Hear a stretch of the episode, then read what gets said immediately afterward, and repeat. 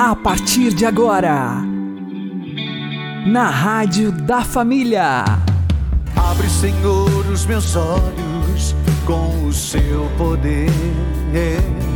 Caminhando com Jesus. Acredite, se Deus é por nós, quem será contra nós?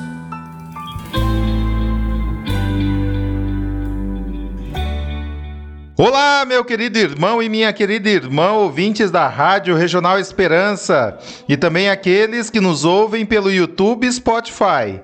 Eu sou João Cláudio e este é o programa Caminhando com Jesus. E vamos caminhar com Jesus em nome do Pai, do Filho e do Espírito Santo. Amém. Inspirai, ó Senhor, as nossas ações e ajudai-nos a realizá-las para que em vós comece e para vós termine tudo aquilo que fizermos. Por Cristo Senhor nosso. Amém. Santíssima Virgem Maria, Mãe de Deus, rogai por nós. Castíssimo São José, patrono da Igreja, rogai por nós. O pecado nos escraviza a pessoa acha que é livre, mas é escrava do pecado. Vamos aprender com o Padre Léo. Além de não preencher, além de não satisfazer os desejos, a pessoa, quando alimenta o desejo com aquilo que aparentemente é o objeto do desejo, pouco a pouco vai se tornando escrava. Ou como São Marcos, esse jovem que escreveu o Evangelho para nós, nos ensina, a pessoa vai se tornando possuída. Quem aqui já foi escravo do cigarro ou de qualquer outra coisa, sabe exatamente o que, significa a palavra possessão. Eu não disse que eu acordava e automaticamente batia a mão? Eu já estava possuído. Quem tomava conta de mim? Era o meu maço de cigarro. Ele me dominava. A bebida a mesma coisa.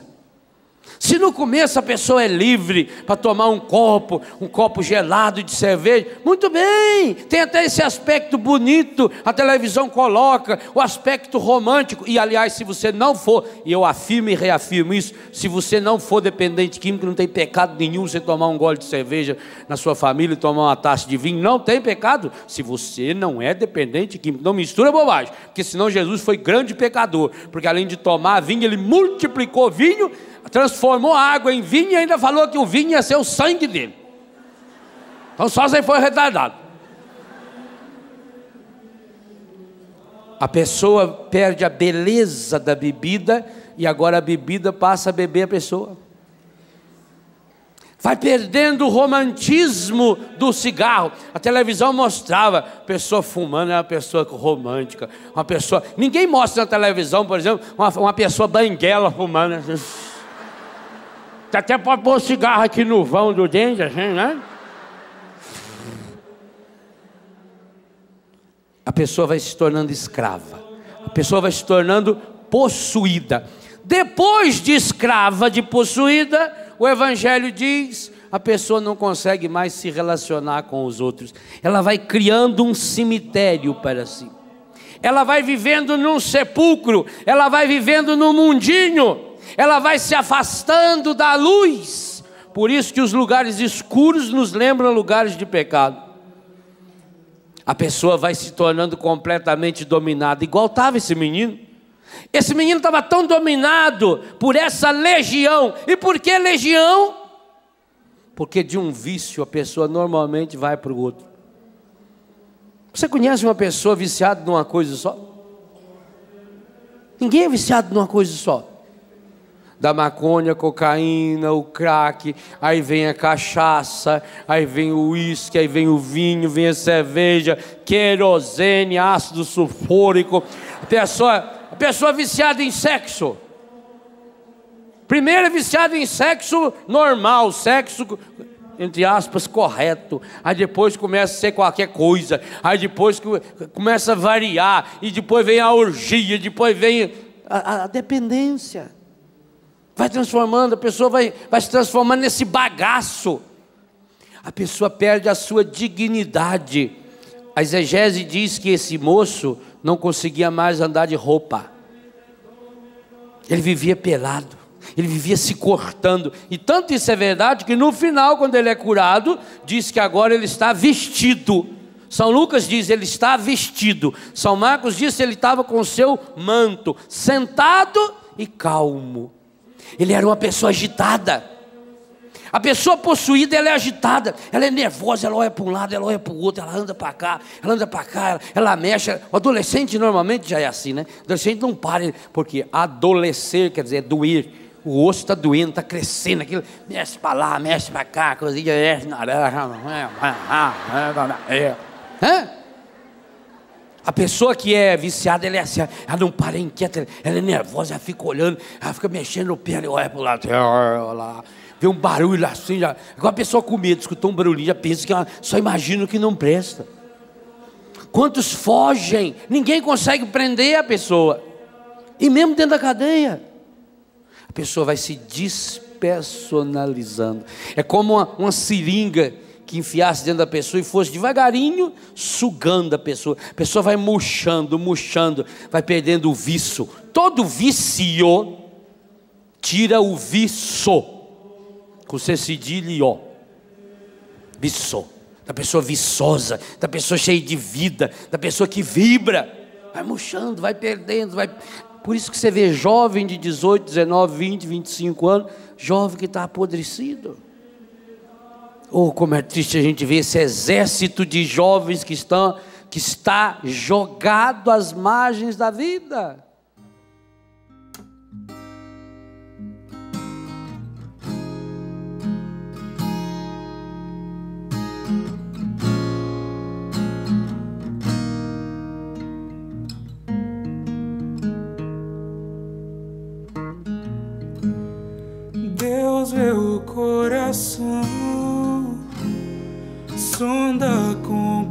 生。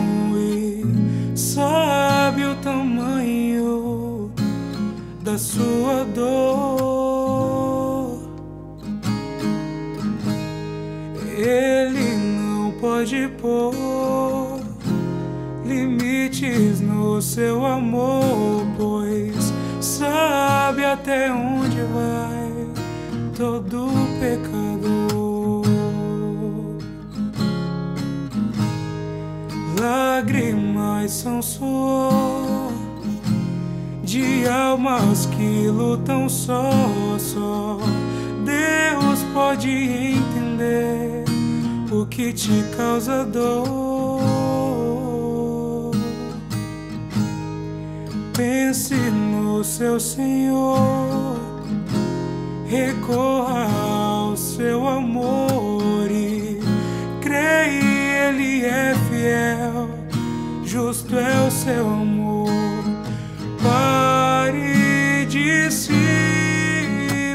Maltratar,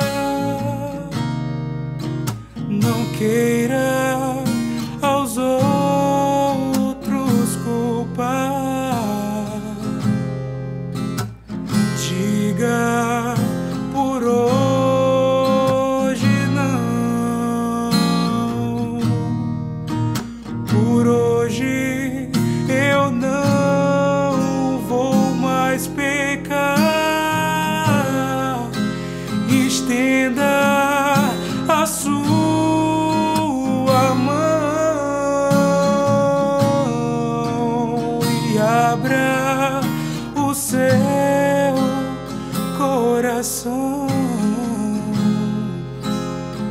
volta pro seu.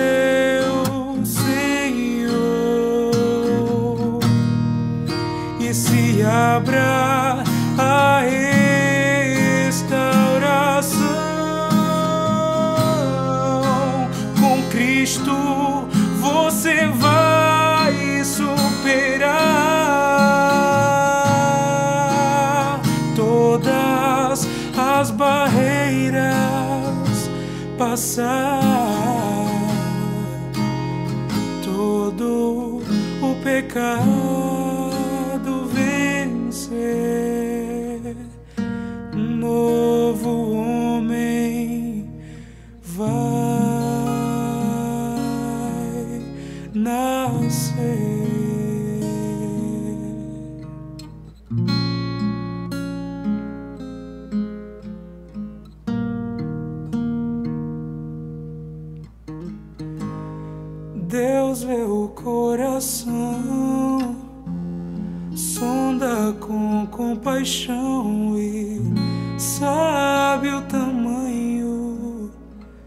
da sua dor.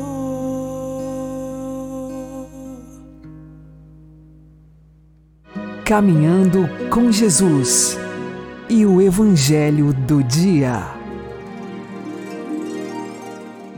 O Senhor esteja conosco, Ele está no meio de nós. Anúncio do Evangelho de Jesus Cristo segundo João. Glória a vós, Senhor. Naquele tempo, os discípulos disseram a Jesus: Eis, agora falas claramente e não usas mais figuras. Agora sabemos que conheces tudo e que não precisas que alguém te interrogue. Por isto cremos que vieste da parte de Deus. Jesus respondeu: Credes agora?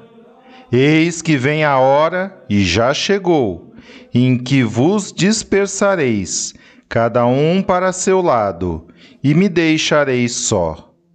Mas eu não estou só. O Pai está comigo. Disse-vos estas coisas para que tenhais paz em mim.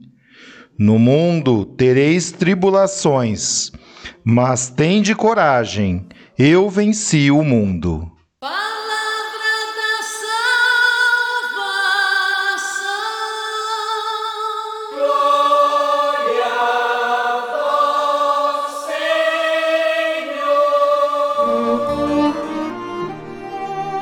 Agora, a homilia diária com o Padre Paulo Ricardo.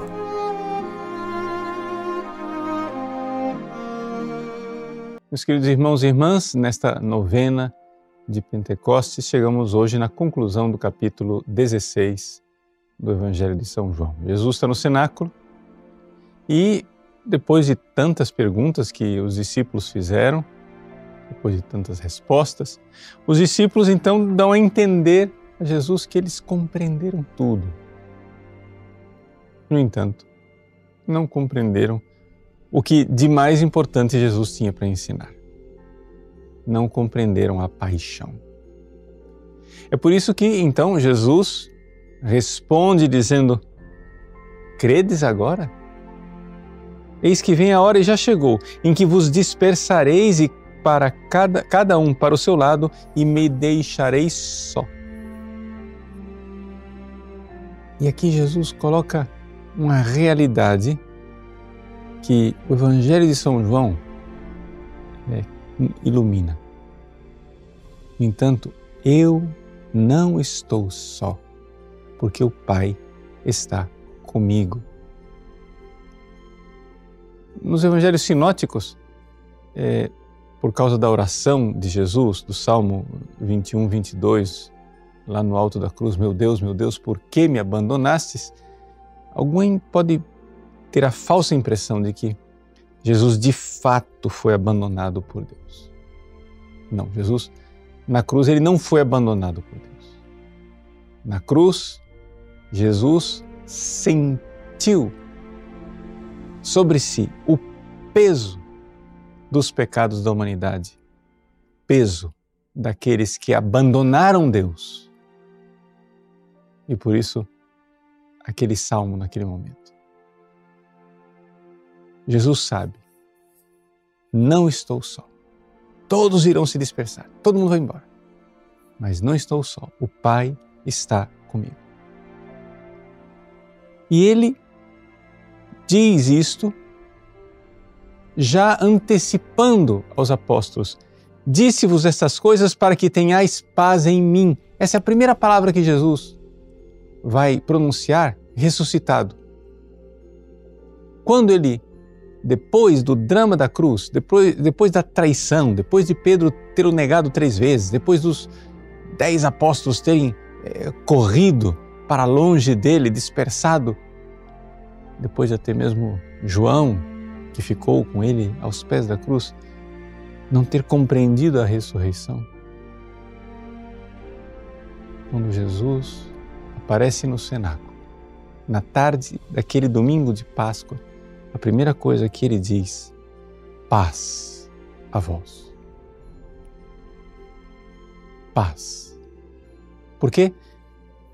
Porque eles poderiam ter a ilusão de não estar em paz com Cristo. De que Cristo voltaria e voltaria para se vingar da infidelidade deles, da incredulidade deles. Jesus diz: Disse-vos essas coisas para que tenhas a paz em mim. No mundo tereis tribulações, mas tende coragem, eu venci o mundo. Tribulações, provações, quedas. Infelizmente é o que a gente tem aqui para dizer. Os apóstolos de, de fato tiveram quedas. E, no entanto, Jesus, no meio das tribulações, no meio daqueles eventos trágicos da paixão em que a igreja parece ter fracassado, Jesus diz: Eu venci o mundo. É importante a gente se dar conta disso. O fracasso, humanamente visível da igreja. A paixão de Cristo é o momento do fracasso da igreja poderíamos dizer, é o momento da grande apostasia. Permanece aos pés da cruz com fé, fé sólida, íntegra, inabalável, a Virgem Maria. Os outros, mesmo ao pé da cruz, vão vacilando na fé. Eu venci o mundo. Esta é a certeza que Jesus nos dá e, portanto, ele diz: tende coragem. A palavra que está aqui é, no grego é exatamente uma palavra positiva, uma palavra de coragem, confiança, verdadeira ousadia de enfrentar um mal. Eis aí as últimas palavras de Jesus dirigidas aos discípulos no cenáculo. Agora Jesus vai começar a sua oração sacerdotal. Não vai sair do cenáculo, vai dizer ainda muitas coisas, mas dirá essas coisas ao Pai. Vamos guardar esta realidade. Disse-vos estas coisas para que tenhais paz em mim. No mundo tereis tribulações, coragem, eu venci o mundo. Aplique isso para a sua vida. Aplique isso. Ele lá atrás, no cenáculo, pensou em mim, põe o seu nome, você pessoalmente, pessoa concreta, real, histórica, aqui, século 21. Jesus pensou em você, suas quedas, suas dificuldades. Disse-vos isto, para que tenhas paz. No mundo tereis tribulações. Coragem. Eu venci o mundo. Deus abençoe você. Em nome do Pai, e do Filho e do Espírito Santo.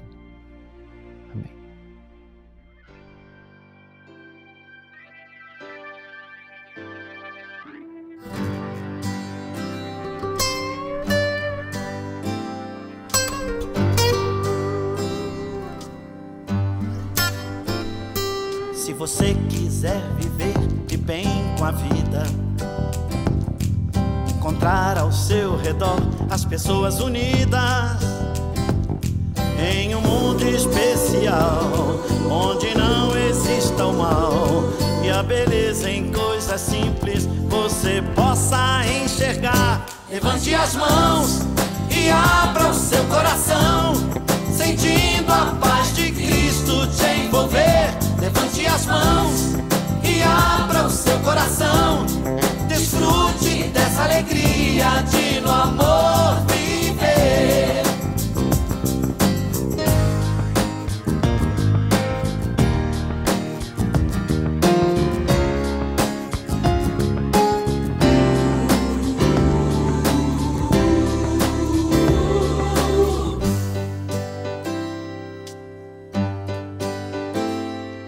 você quiser viver de bem com a vida encontrar ao seu redor as pessoas unidas em um mundo especial onde não exista o mal e a beleza em coisas simples você possa enxergar. Levante as mãos e abra o seu coração, sentindo a paz de Cristo te envolver. Levante as mãos alegria de no amor viver. Levante as mãos e abra o seu coração, sentindo a paz de Cristo te envolver. Levante as mãos e abra o seu coração, desfrute dessa alegria de no amor viver. Levante as mãos e abra o seu coração, sentindo a paz de Cristo te envolver. Levante as mãos e abra o seu coração, desfrute dessa alegria de no amor viver. Levante as mãos e abra o seu coração. Levante as mãos.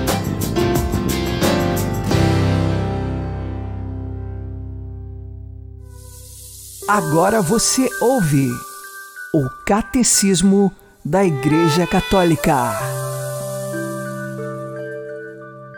Como sacramento, a Igreja é instrumento de Cristo. É assumida por Ele como instrumento da redenção universal. O sacramento universal da salvação, pelo qual o mesmo Cristo manifesta e simultaneamente atualiza o mistério do amor de Deus pelos homens. É o projeto visível do amor de Deus para com a humanidade, segundo o qual Deus quer que todo o gênero humano forme um só povo de Deus, se una num só corpo de Cristo e se edifique num só templo do Espírito Santo.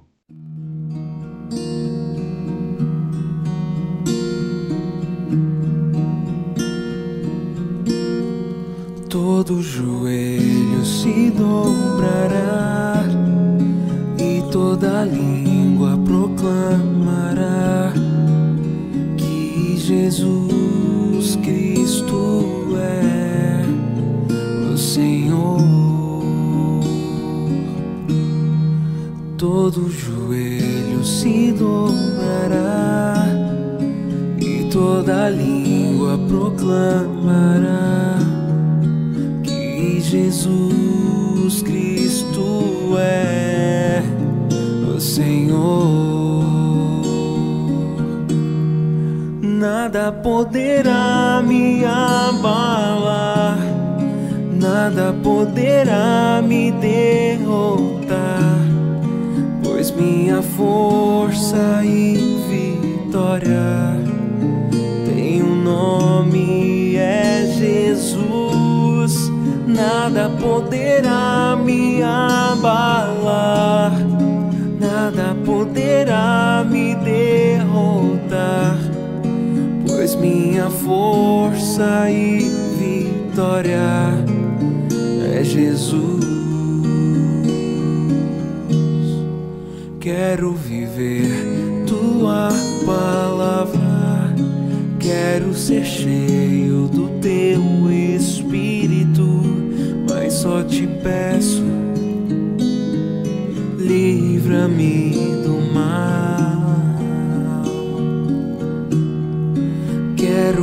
Viver tua palavra, quero ser cheio do teu espírito, mas só te peço,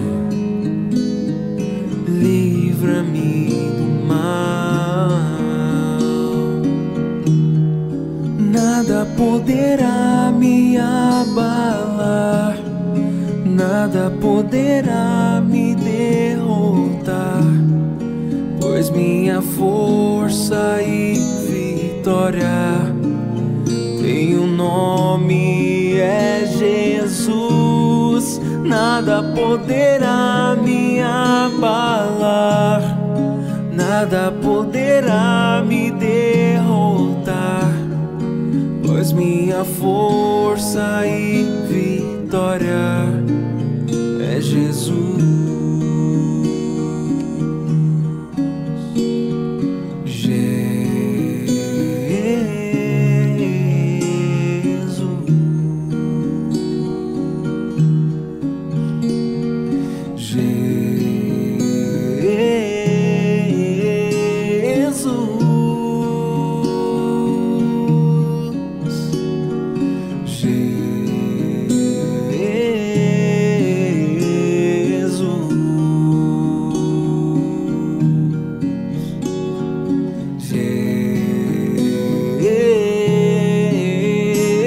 Jesus, nada poderá me abalar, nada poderá me derrotar, pois minha força e vitória tem um nome, é Jesus. Nada poderá me abalar, nada poderá me derrotar, pois minha força e vitória é Jesus.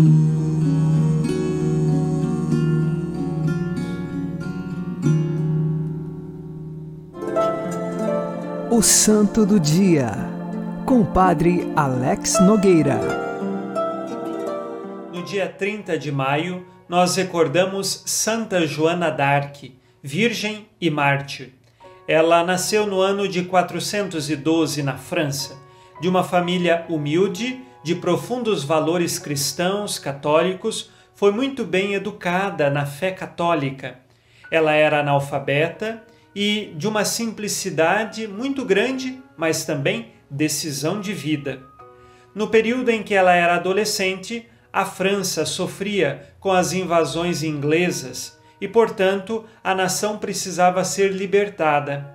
Deus, ao invés de se utilizar de um grande poderio militar, de grandes meios, ele sempre se utiliza da forma mais humilde e singela, de uma adolescente de 13 anos. Joana passou a ter revelações vindas de Deus, através do arcanjo São Miguel e também de alguns santos.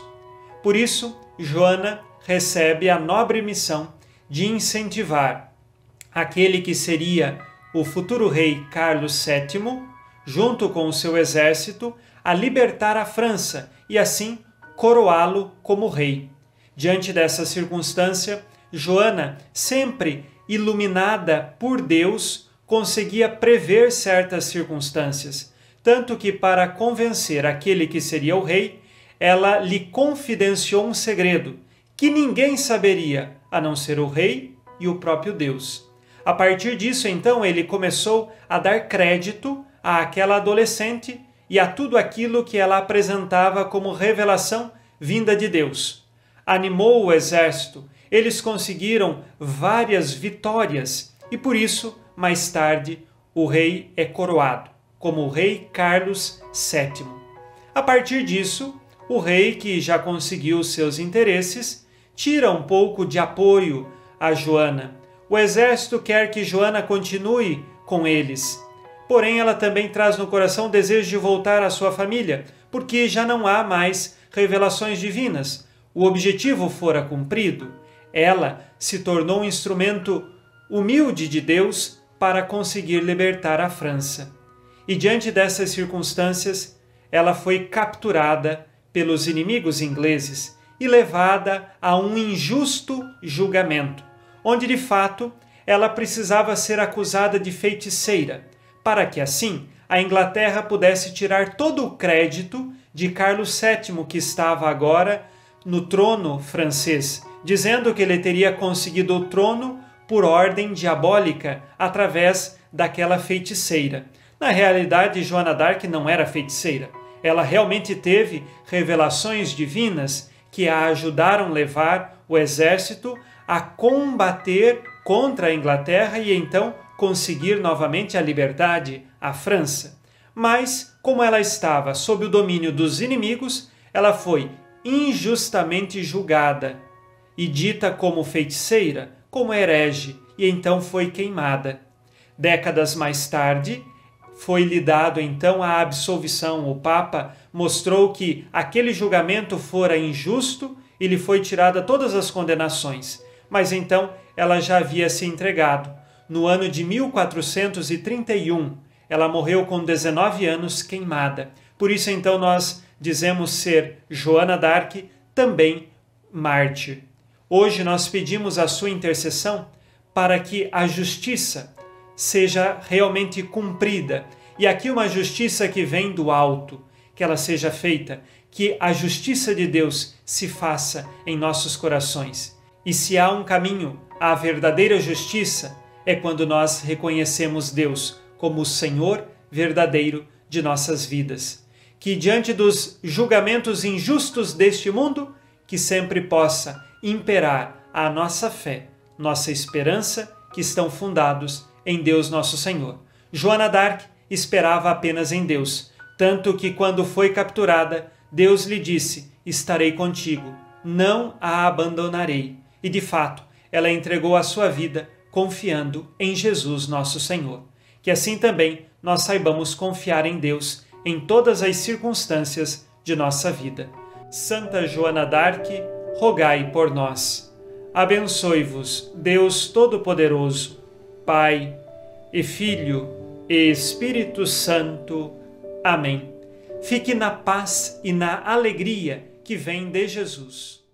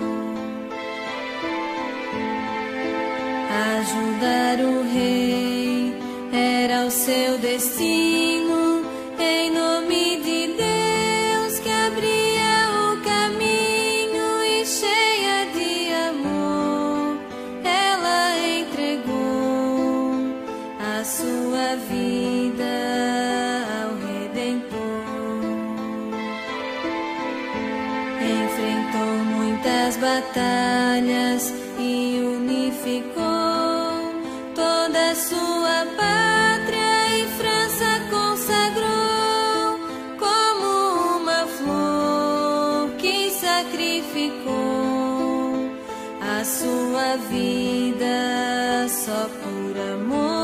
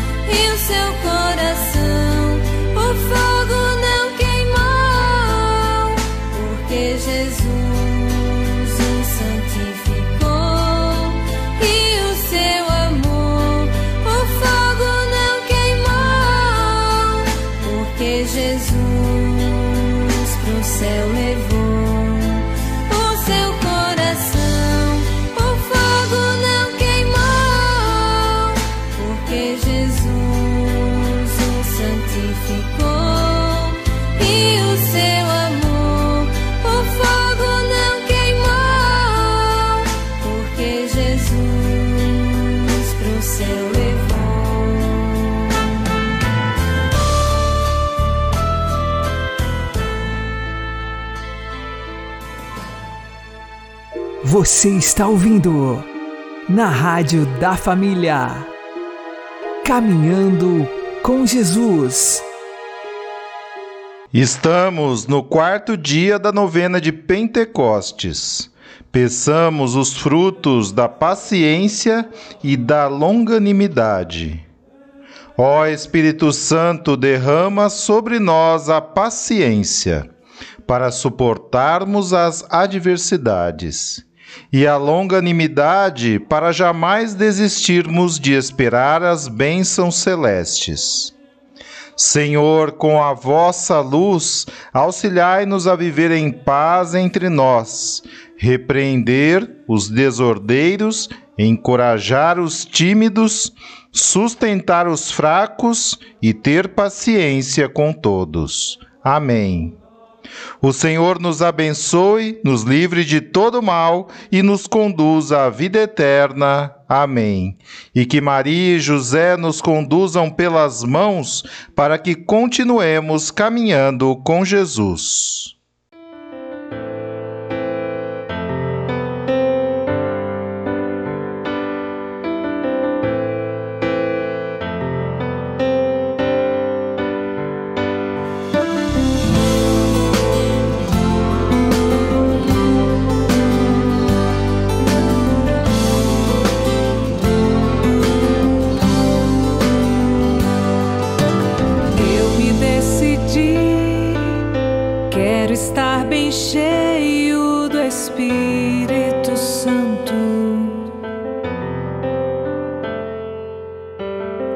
Meu coração está ansioso